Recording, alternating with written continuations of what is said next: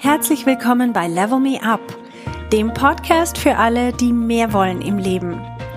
Mein Name ist Verena Tschudi und ich teile hier meine Erkenntnisse und Erfahrungen als Manager, Working Mom und Coach. Mein Ziel ist es, dich zu inspirieren, damit du auch an dich selber glaubst und dir das Leben erschaffst, das du dir wünschst.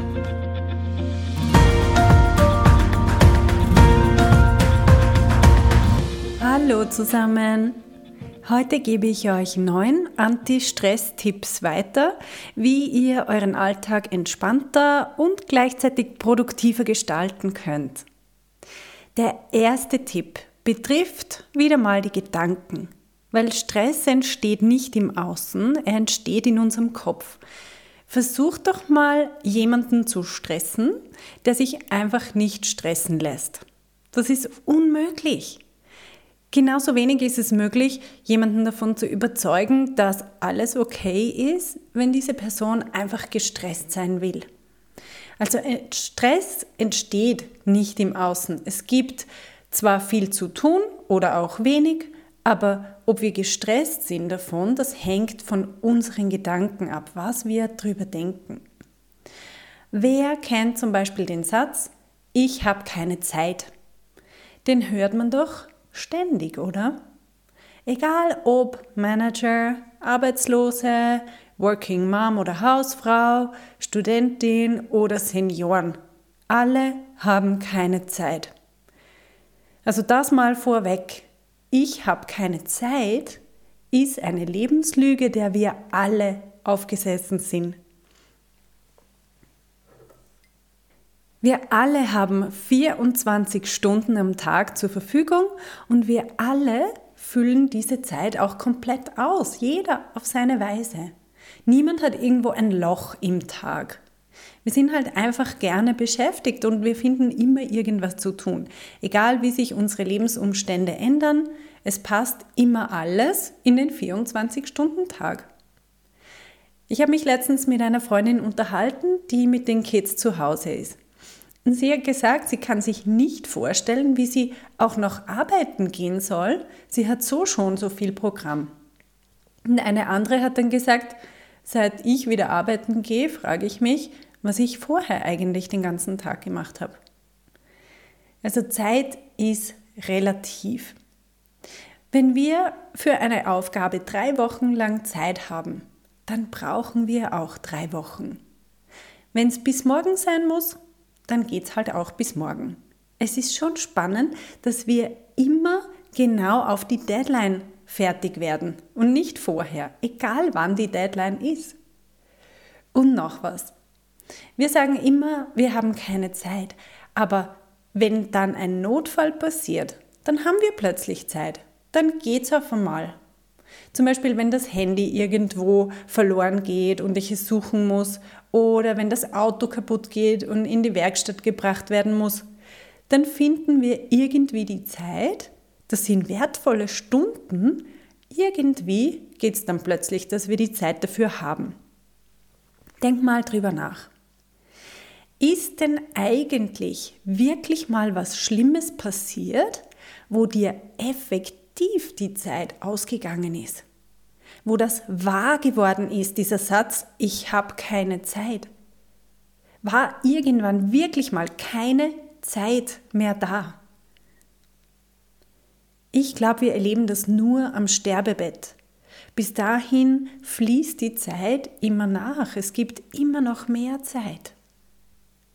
Also der Hauptgedanke, der uns in Stress versetzt, ist, eine Lebenslüge. Wir haben alle Zeit. Es gibt immer frische, neue Zeit. Und für die Dinge, die uns wichtig sind, finden wir immer die nötige Zeit. Also mein Vorschlag für euch ist, dass ihr den Gedanken, wann immer ihr denkt, ah, ich habe keine Zeit, ich habe keine Zeit, ersetzt durch einen neuen Gedanken, der euch entspannt. Und zwar, für die wichtigen Dinge im Leben habe ich immer Zeit. Der zweite Tipp. Falls du keine schriftliche To-Do-List hast, dann mach das als erstes. Schreib mal alles auf, was dir in den Sinn kommt, was du machen musst. Ich hatte letztens eine Coaching-Klientin, die war total erschöpft, weil sie so viel zu tun hatte. Sie hat beschrieben, oh, ich habe so einen Kopf und ihre Arme sind so hochgegangen und sie hat so einen riesen Medizinball beschrieben oder besser so einen ähm, Sitzball. Einen riesen Kopf hat sie, hat sie gesagt. Und ich habe gesagt, okay, komm, hol wir es mal raus aus deinem Kopf, schreib wir es mal alles nieder. Was hast du denn alles zu tun? Und wie wir es dann aufschreiben wollten, dann waren es irgendwie nur fünf oder sechs Sachen.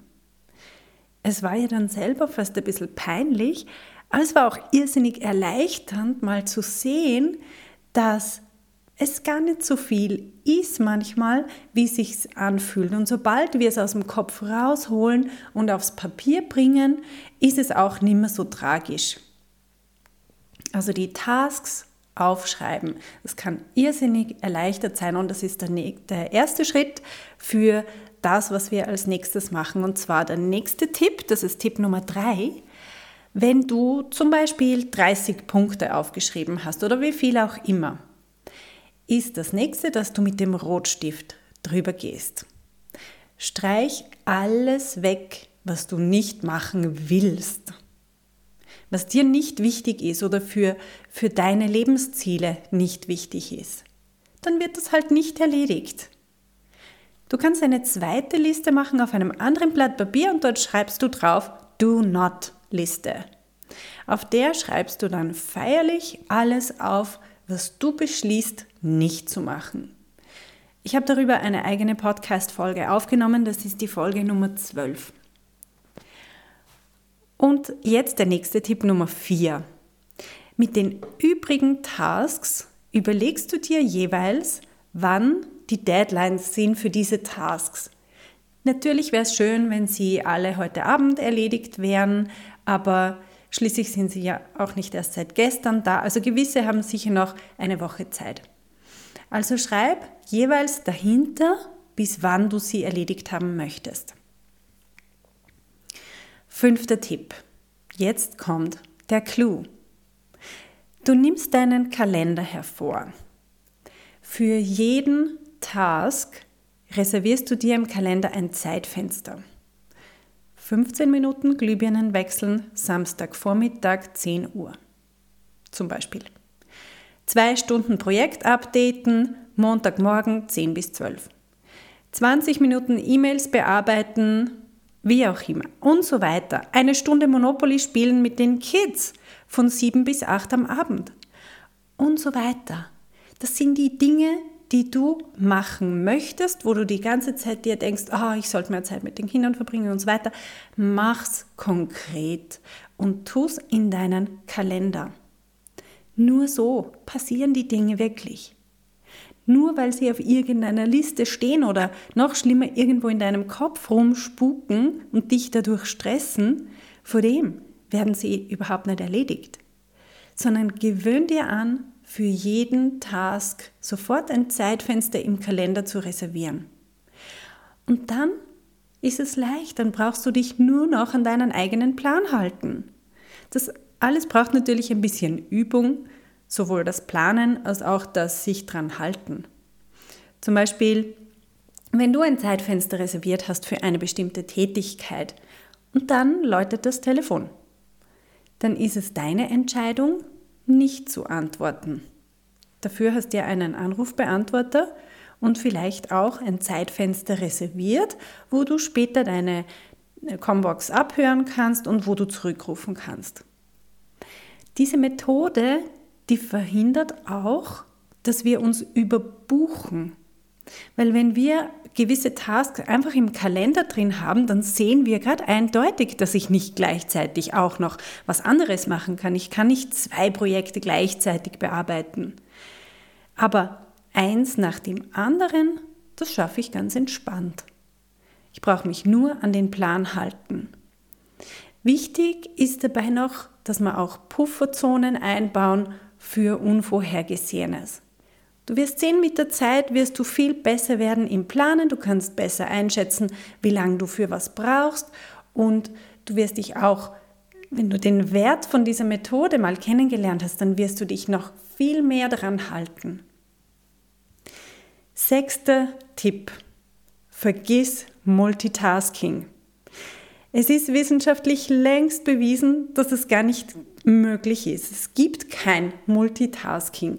Wir können nicht mehrere Sachen gleichzeitig machen.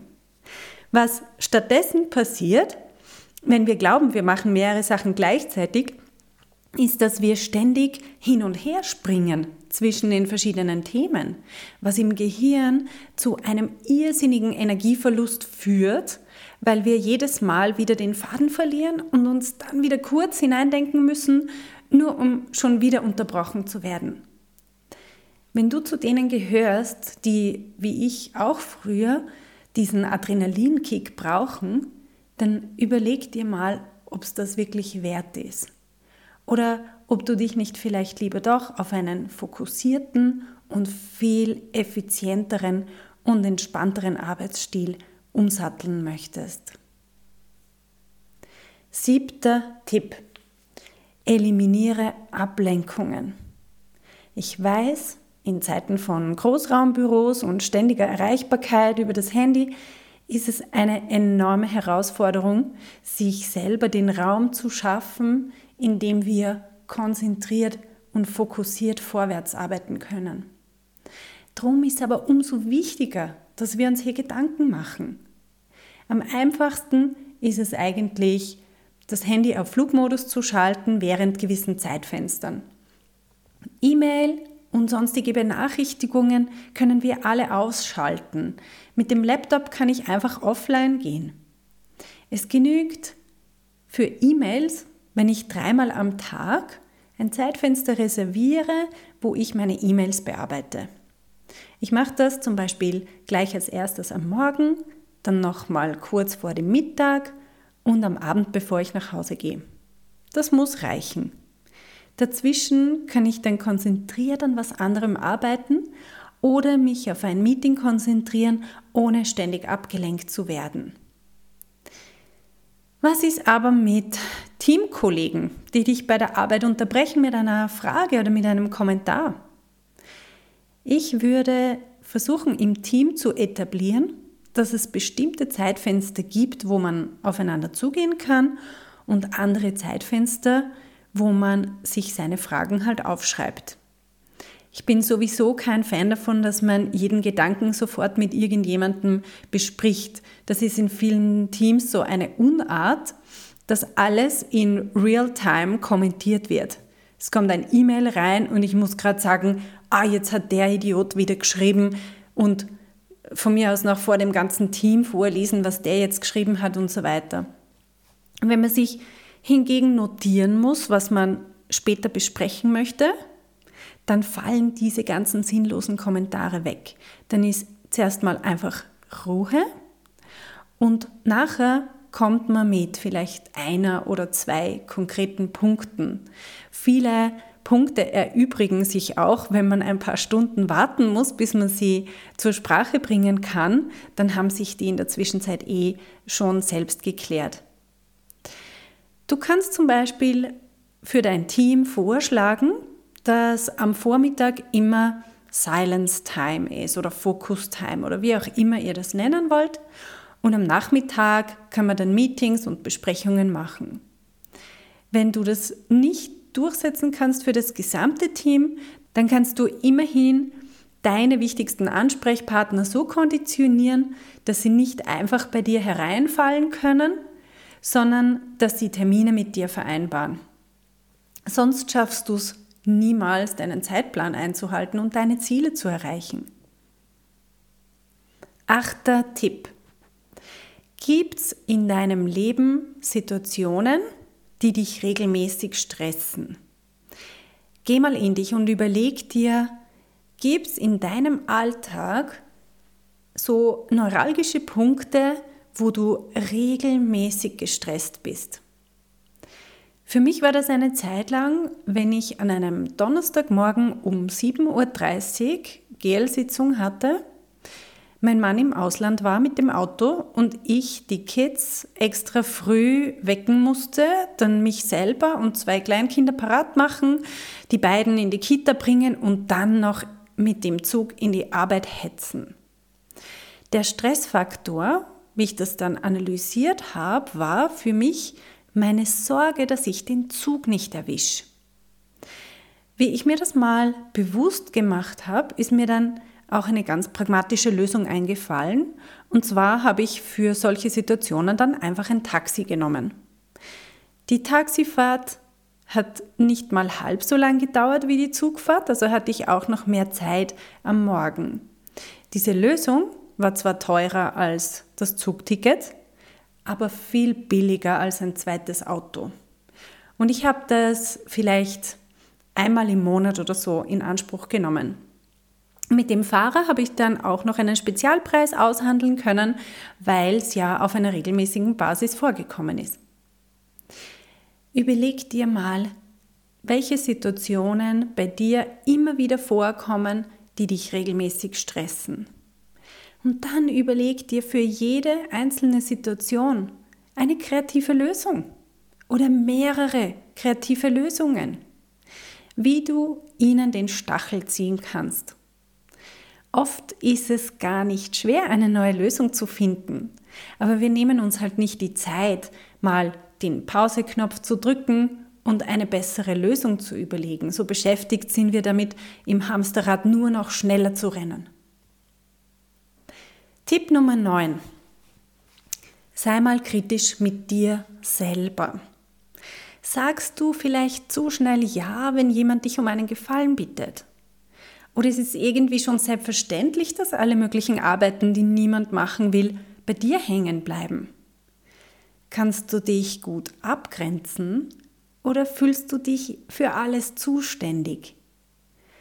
Brauchst du vielleicht auch das Gefühl, dass es ohne dich nicht geht und dass du überall auch mitmischen musst? Das sind alles Fragen, die nur du selber beantworten kannst.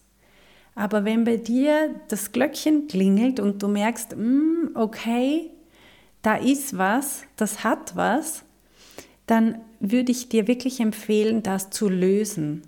Dass alle anderen Tipps, die ich vorher genannt habe, sind sonst nur Symptombekämpfung. So, das waren meine neun Anti-Stress-Tipps.